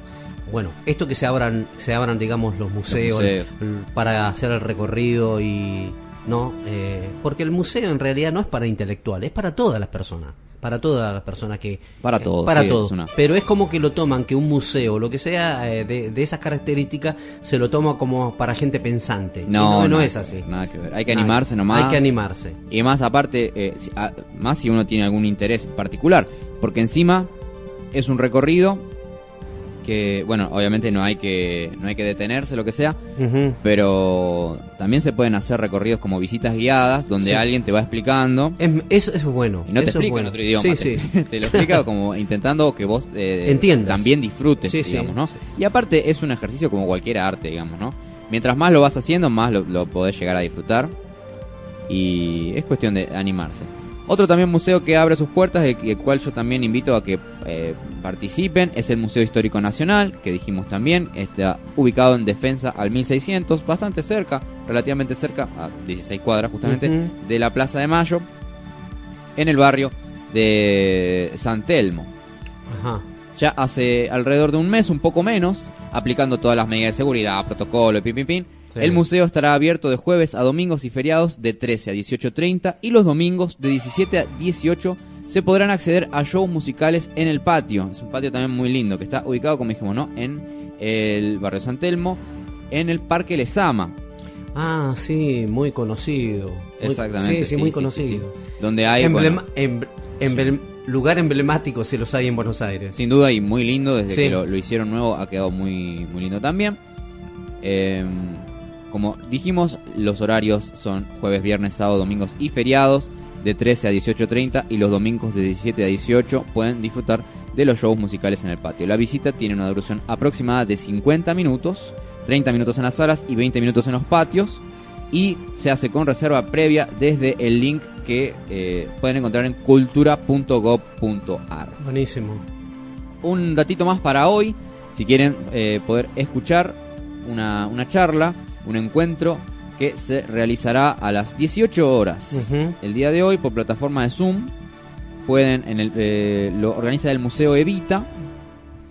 Pueden envi- enviar un mail a inscripción arroba museoevita.org.ar y conseguir también un lugar para un encuentro en el que se reflexionará acerca de la cultura y el colapso climático mundial con la participación especial de Claudia Aboaf y Ajá. Agustina Basterrica. Sí. Claudia Boaf busca hacer en sus libros eh, una arqueología política ensamblada a la historia familiar. También muy interesante, una- un, tipi- un tópico poderoso, ¿eh? narrar el crimen sexual, el crimen ecológico y las formas externas del capitalismo y el extractivismo. Son dos mujeres, digamos, Uh, ¿no? mirá vos. dedicadas a la literatura y a la relación, digamos, ¿no? Se llama así. Distopías, se llama la, Distopías. se llama Lo la vi charla. eso, sí, sí, lo vi. Literaturas escritas en la tensión entre la poética y la política. Buenísimo. Eh, como dijimos, ¿no? Y Agustina Basterrica, en su novela, también es una escritora, Cadáver Exquisito reflexiona cómo se conforman matices, matrices, perdón, que naturalizan la violencia, la salud, la belleza y a partir de ahí cómo se conforma el lenguaje y por qué nos las cuestionamos. O tal vez en la literatura estamos empezando a cuestionar esas matrices hegemónicas. En la matriz de la alimentación se dice que comamos carne y eso genera una industria contaminante y cruel. Pero somos todos terráqueos, todos somos pares, animales no humanos y humanos, todos en la paridad en la biosfera. Yo creo que va a ser una, una charla Una- muy interesante Vos sabés que sí, por De lo dos- que estás planteando y cómo lo estás describiendo. de dos escritoras, de dos intelectuales, que bueno, eh, pesado, va, va a ser un, Sí. un diálogo interesante para poder ver. Lo pueden eh, ver en vivo entonces a las 18 horas del día de hoy, inscribiéndose en... mandando un mail en inscripción arroba museoevita.org.ar y seguramente después va a estar subido también en, en alguna plataforma en para poder verlo y Ah. para poder escucharlo. Buenísimo, buenísimo. Eh, teníamos lo de los agrocombustibles por Lo ahí. tengo acá. Sí, que habíamos a- cuando comenzamos y abrimos el programa de las noticias, bueno, estábamos hablando de eso. Así que por ahí para escuchar este spot que tiene que ver con eso. Los biocombustibles son una gran oportunidad para nuestro país y nuestras regiones. Los países industrializados tienen toda la intención de detener el cambio climático utilizando energías renovables que son ambientalmente amigables y traerán riqueza y prosperidad a nuestro país.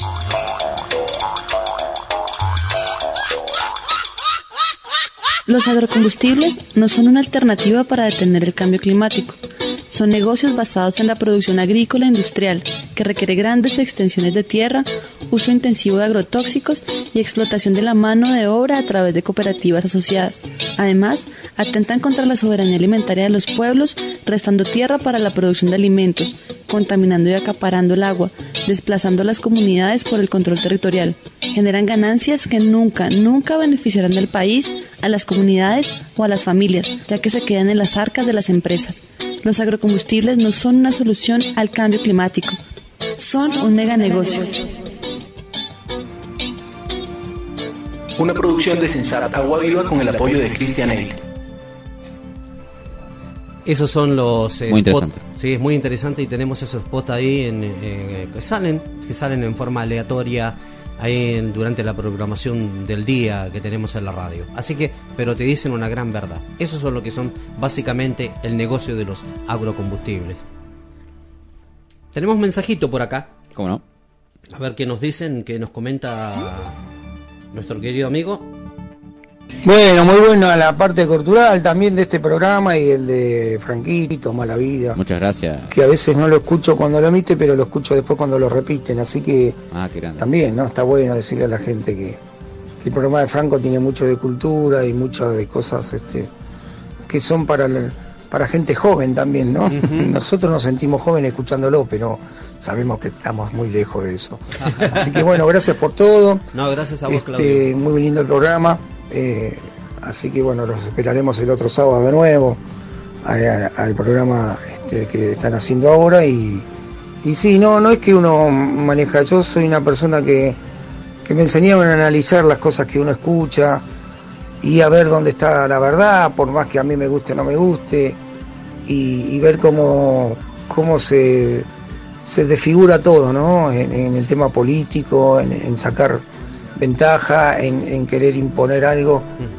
Este, y la gente no está preparada porque no- por una cuestión de tiempo, pero no, no, no, no soy tampoco, soy una persona que va escuchando muchas cosas y después tratando de ver qué hay de verdad y, y no subo todo lo que me mandan porque a veces no sé si es verdad o mentira.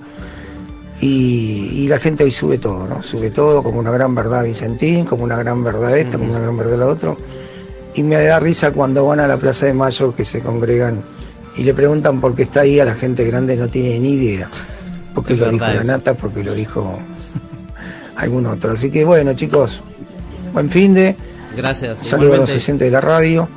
Y, y bueno, este, esperemos eh, que esto cambie una vez que llegue la vacuna, más allá de aquellos que creen o no creen, pero por lo menos este, se va a terminar esa etapa. Y ahí esperemos que, que todo vaya mejorando, como lo fue siempre. Gracias. Gracias a vos, Claudio, por, por tus palabras.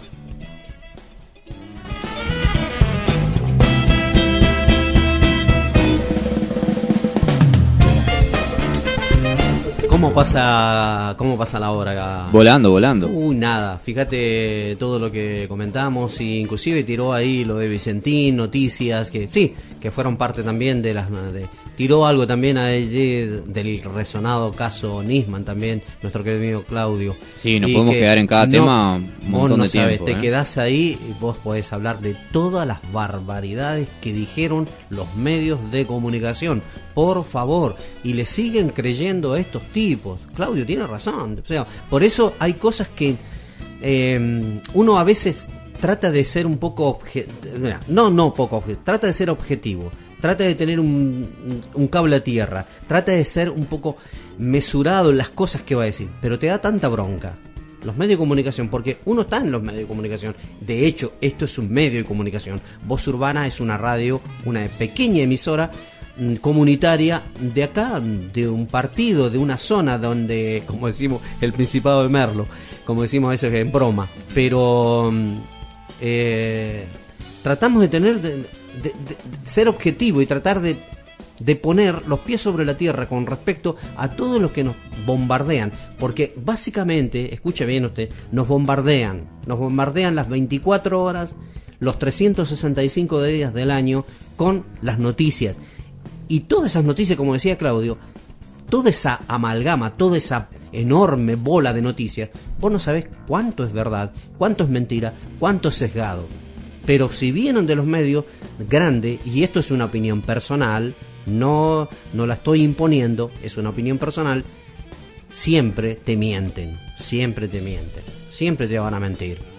Y si te pasan algo que ellos no les resulte, no les resulta, digamos, beneficioso para lo que ellos creen que tiene que ser así, bueno, si no les resulta beneficioso, te lo van a mentir. Y si no, te sesgan la noticia y te pasan una parte que es verdad y la otra parte que es mentira. Pero te mienten. Y es como que tomaron el control y el poder. Y fíjate que cómo ha ido cambiando la noticia. Yo tengo 61 años. Lo he dicho muchas veces en la radio. Y vengo escuchando noticias desde que tenía en serio, porque era parte de la radio. No, televisión no había. En ese tiempo donde había televisión, sí, pero en la capital. Siempre las primeras cosas llegan a la capital de cada país. Siempre. Ahí surgen. Había televisión, sí, en la década del 50, a fines de los 50 ya había llegado la televisión al lugar, ahí en la capital. Pero donde yo vivía, no. Llegó más o menos casi mediados del, del 60. Yo le estoy diciendo, yo vivía en la ciudad de Valdivia, en Chile. Y en Santiago ya tenían televisión, pero no en, no en, el, no en el sur. Y para que se dé una idea, Valdivia está a 800 kilómetros, 860 kilómetros más o menos de la capital, de Santiago. Bueno, al sur. Y ahí, fíjate que la- lo único que escuchábamos nosotros, escuchábamos la radio. La radio para nosotros era importante, las emisoras, y que eran justamente radios, o sea que venían las noticias importantes, venían de la capital, de Santiago. Habían radios locales, claro que habían radios locales, había muchas radios locales. Pero las noticias todas venían de ahí, provenían de la capital. Y vos sabés que escuchábamos, ¿qué escuchábamos? Había un reporter, se llamaba Reporter Eso, que era un reporter financiado por una de las mayores corporaciones transnacionales a nivel mundial, norteamericana por supuesto, con base en Norteamérica, que era el reporter Eso. Pagaba, financiaba. Y el reporter Eso lo escuchábamos todo. Eh, era al medio cada media hora creo que salía el, el- ese reporter y te pasaban las noticias y qué pasaba en aquellos años te pasaban dentro del punto de vista de lo que ellos veían claro yo ahora lo ahora vengo a analizarlo de porque de grande que era todo noticia sesgada noticia Claro. que era noticia que estaba hecha por, por, por una corporación y que vos te ponían esto, te ponían, te daban, yo ahora que me está, está la cámara, te ponían ahí un papel o lo que sea y vos tenías que leerlo, porque eran teletipos, ¿sí? En aquellos años eran los teletipos. Entonces te ponían y el locutor, el que lo leía, chao, se acabó. Pero no había ningún análisis de nada. Sí. Entonces, eh, vos escuchabas eso y vos creías a rajatabla de que eso era verdad. ¿Me entendés? Eh, así que fueron cambiando todas las y a, y a partir de ese momento que los otros, los medios de comunicaciones fueron tomando control fueron dicen que es el cuarto poder vos sabés que así dicen que es el, el- que Sí, son el periodismo es. que es el cuarto poder pero no es el cuarto poder ahora pasó creo que pasó si no me equivoco puedo estar equivocado al, a un nivel ya primario al primer nivel porque toman control y deciden de lo que vos pensás, de lo que vos tenés que comprar, por qué tenés que votar, qué, o sea, te dicen todo. Eh, de hecho, cuando vos haces un mapa, un mapa de los medios de comunicación, y que lo hizo nada más ni nada menos, lo hizo una vez, lo hizo cuando todavía no era comprado, no era comprado por el grupo Clarín, el señor Lanata, este señor, hizo el mapa, el mapa de la Argentina de quienes te hacían pensar lo que vos tenías que pensar. Y ponía el grupo Clarín y distintos grupos que tenían. Y dice, acá tenés el mapa, te decía él, y te lo mostraba en un gráfico y te decía, estos son los que te dicen qué tenés que pensar, cómo pensar, qué comprar, cómo vivir, etcétera. Y tenía razón, tenía razón. Bueno, ya lo dejó de ser, pero cuando la nata era la nata, mostraba ese mapa, ¿no? De los medios de comunicación en la República Argentina. Bueno, me extendí sobre el caso, no sé, ¿tenemos un último temita, algo que tengas que, Franco, compartir? ¿Que quieras compartir con nosotros? Eh, por ahora, no, no, no. Estamos cumpliendo con todo lo, lo pactado. Lo pactado. Bueno, vamos a la música. ¿Cómo no?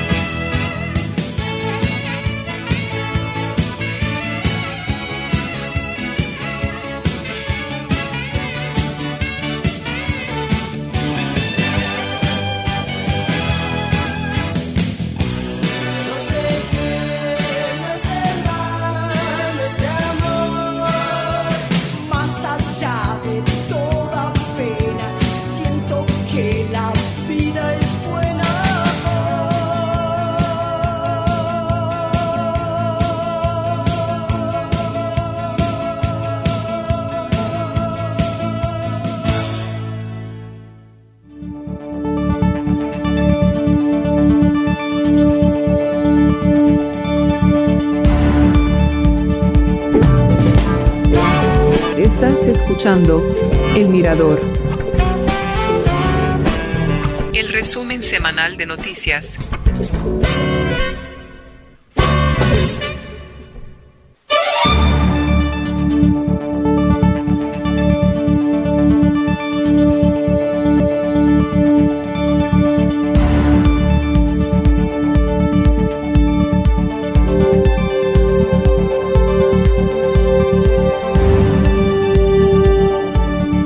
Qué mañanita cargada este sábado de noticias, información. La verdad que sí, ¿eh? La verdad lindo, que sí. lindo, lindo, lindo. Casi prácticamente nos separan cinco minutitos del mediodía, ya estamos por... Tenemos eh, por, por irnos, no por irnos, pero no irnos de, por supuesto, de, de las cosas importantes, de eso no. Tenemos un mensajito por acá, a ver. Bueno, chicos, sí, la verdad que Reporteresa también estaba acá, ¿eh? creo que lo pagaba una petrolera. Ajá. Este, no, creo que era una petrolera yanqui o Sí, inglesa. eso, sí, acá eso. también estaba Reporteresa. Eh, así que, sí, hay, hay una, digamos, en cuanto a los tiempos de antes y de ahora, todo tiene una parte buena y una parte mala. La parte buena, digamos, de, de esto es que hoy existen eh, cosas que, que van más allá de los medios de comunicación, que es la gente que, que cuando esos medios no lo quieren retransmitir y no está presente el otro, lo, lo como es este, lo, lo, di- lo dicen las redes sociales, ¿no? Hoy existen redes sociales donde, qué sé yo, cuando pasabas cosas en el sur, en el tiempo de, de esta chica, eh, de Bullrich, tan buena, tan generosa, eh, con las Fuerzas Armadas y había sido montonera ella, por supuesto. Ah, sí. Eh, sí. Ella este, mandaba a, a pegar a, a los que eran los, los dueños de la verdadera tierra, los aborígenes, Sí. y, eh, y la gente lo firmaba con sus celulares y se instala en las redes. Y hoy eso tiene un valor, por eso los trolls en las redes este, son los que más están presentes, este, desmintiendo o, o argumentando lo, lo que no tiene sentido o tra- transgiversando las verdades este, y, y por eso también creo que ganaron el 2015. Y esa es una ventaja y una desventaja a veces. Pero bueno, bien utilizada este, estaría bueno porque hoy cualquiera agarra un celular, le saca una foto, filma y ya está. Antes no existía esa tecnología para la gente que andaba en la calle y, y era una cosa que uno podía decir y nadie podía comprobar. Hoy sí. Eh, en beneficio de, de, de- esos este, medios que, imponen falsas noticias o no quieren pasar lo que no le conviene. Bueno, un abrazo. Gracias Claudio por tus palabras. Y con respecto a la empresa que, que hacía el reporter, eso que así se llamaba esa noticia de la década de los 60, eh, si no me equivoco estaba por un por esta transnacional que se llama la Standard Oil, que pertenece al grupo Rockefeller. De ahí provenía, digamos, eh, el pago a todos los medios de comunicación. Tenían instalado el, el reporter eso en toda América Latina. Y no sé si en Europa, pero en América Latina estaba instalado el reporter eso. Y que provenía de esa empresa yankee, ¿no? En este caso del grupo Rockefeller. Tenemos otro men- mensajito por acá, a ver. Qué bueno, qué bueno. Mira, para la vuelta al programa ya Sí. tenemos un... Una linda audiencia. Sí. Sí, A ver qué nos dicen por acá. Hola David y Franco, ¿cómo están? Hola, Mica. Bueno, Hola, Mica. felicidades por el regreso al programa, muy bueno. Em, los estuve escuchando acá mientras desayunaba y ordenaba un poco en casa. Gracias, Mica. Y, y nada, me viene bárbaro porque no soy de las que ve noticias durante la semana, así que acá un recopilado de noticias semanales me viene perfecto. Así que bueno, muy bueno el programa chicos, nos vemos. Muchísimas gracias. Gracias, Mica. Pueden escuchar también... Sí, colores. Miércoles Los 17 a miércoles. 19 horas. Exactamente, los días miércoles de 17 a 19 horas. Un gran programa, lindo programa.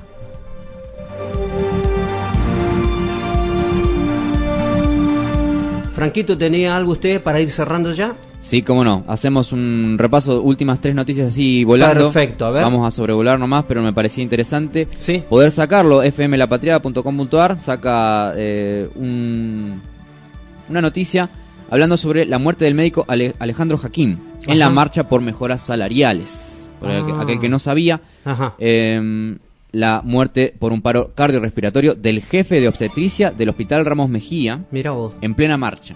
Digamos, ¿no? Ah. Una situación muy, muy fuerte. Mm. Eh, desde la puerta del Hospital Pena, Alejandro Bocardo, titular de los médicos municipales, habló de la muerte de Alejandro Jaquín, jefe de obstetricia, como dijimos, del Hospital Ramos Mejía, quien se descompensó en una marcha masiva con médicos porteños para exigir mejoras salariales. La verdad es que fue un evento trágico en el contexto de que nosotros hoy nos reuníamos a defender un poco nuestro salario que se veía perjudicado. El doctor tenía 59 años y también era presidente de la Sociedad de Obstetricia y Ginecología de Buenos Aires. Desgraciadamente durante la marcha se descompuso y tuvo un, pario- un paro cardiorrespiratorio y obviamente es un hecho absolutamente lamentable. Una persona muy querida por todos los integrantes de los servicios de obstetricia, un alto nivel profesional, presidente de una sociedad científica y muy querido en su propio hospital, prosiguió. Con respecto al salario de los médicos, Bocardo juzgó que es casi una situación de desprecio lo que padecemos. En un año donde la inflación es de un 35%, donde casi todos los gremios están cerrando sobre un 35%, Ujú. a nosotros que defendimos la salud pública atendiendo a la gente, que nos ofrezcan un 15 prácticamente signifique- significaría que nos están bajando un 20 del sueldo, eh, eh, afirmó, digamos, el Bocardo, Ajá. como dijimos, que es el titular de los médicos municipales y neurocirujano. Por otro lado, vacunas y COVID-19. A la logística, la distribución y la comercialización no se le está prestando atención, remarcó la periodista científica Andrea Otra Gentil. noticia durante la semana, que iban a comenzar supuestamente a vacunar ahora en enero. Sí, tenemos que hacer para la próxima entonces un, algo de internacional, así pasar rapidito.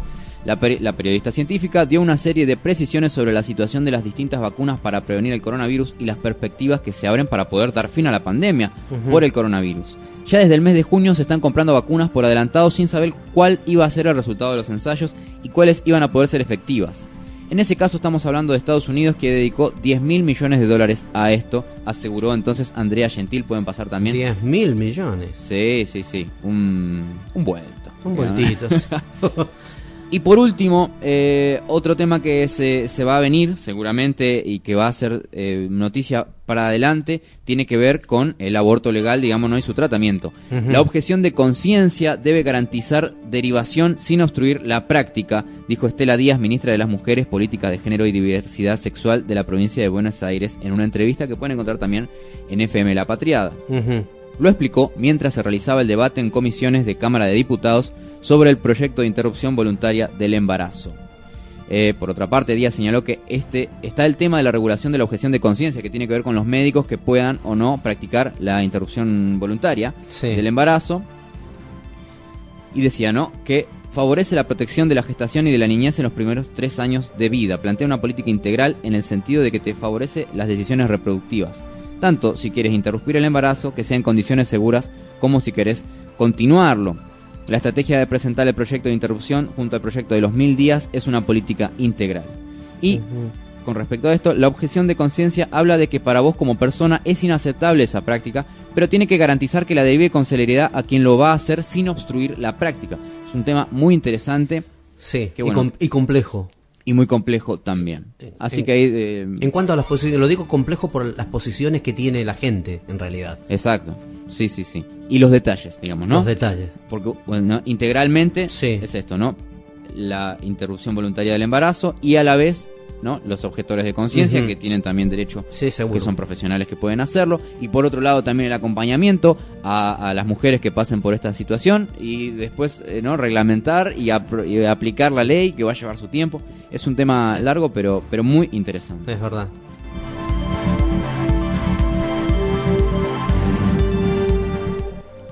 Así que bueno, estamos ya prácticamente cerrando el programa. Pasaron tres minutitos de las 12 del mediodía aquí en el programa El Mirador. Nuestro primer programa, Franco, de los sábados. Sin duda. de, de este y la verdad que me gustó mucho porque es mejor eh, vos desarrollás toda la noticia de una forma práctica y lees todo para no estar porque siempre si vos estás todos los días con esto En algún pasa los- momento se vuelve... Claro, no se vuelve, tenés que repetirlo, no. Durante la semana es mejor tener toda esta, esta amalgama de noticias y desarrollarlas de una forma tratamos de hacerlo lo más objetivo y desde el punto de vista, por supuesto, de voz urbana, de la redacción de acá de, de la redacción de, de Voz Urbana. Así que nada, ahí en los controles técnicos. Así que gracias Franco por darme esta mano, por venir. No, todo lo contrario. Así que la elaboración técnica y puesta en el aire el señor Franco Catani y que les habla David Barria. Les, eh, les dice, bueno, será hasta el próximo sábado cuando volvamos con otra edición del programa El Mirador. Que tengan un muy buen fin de semana.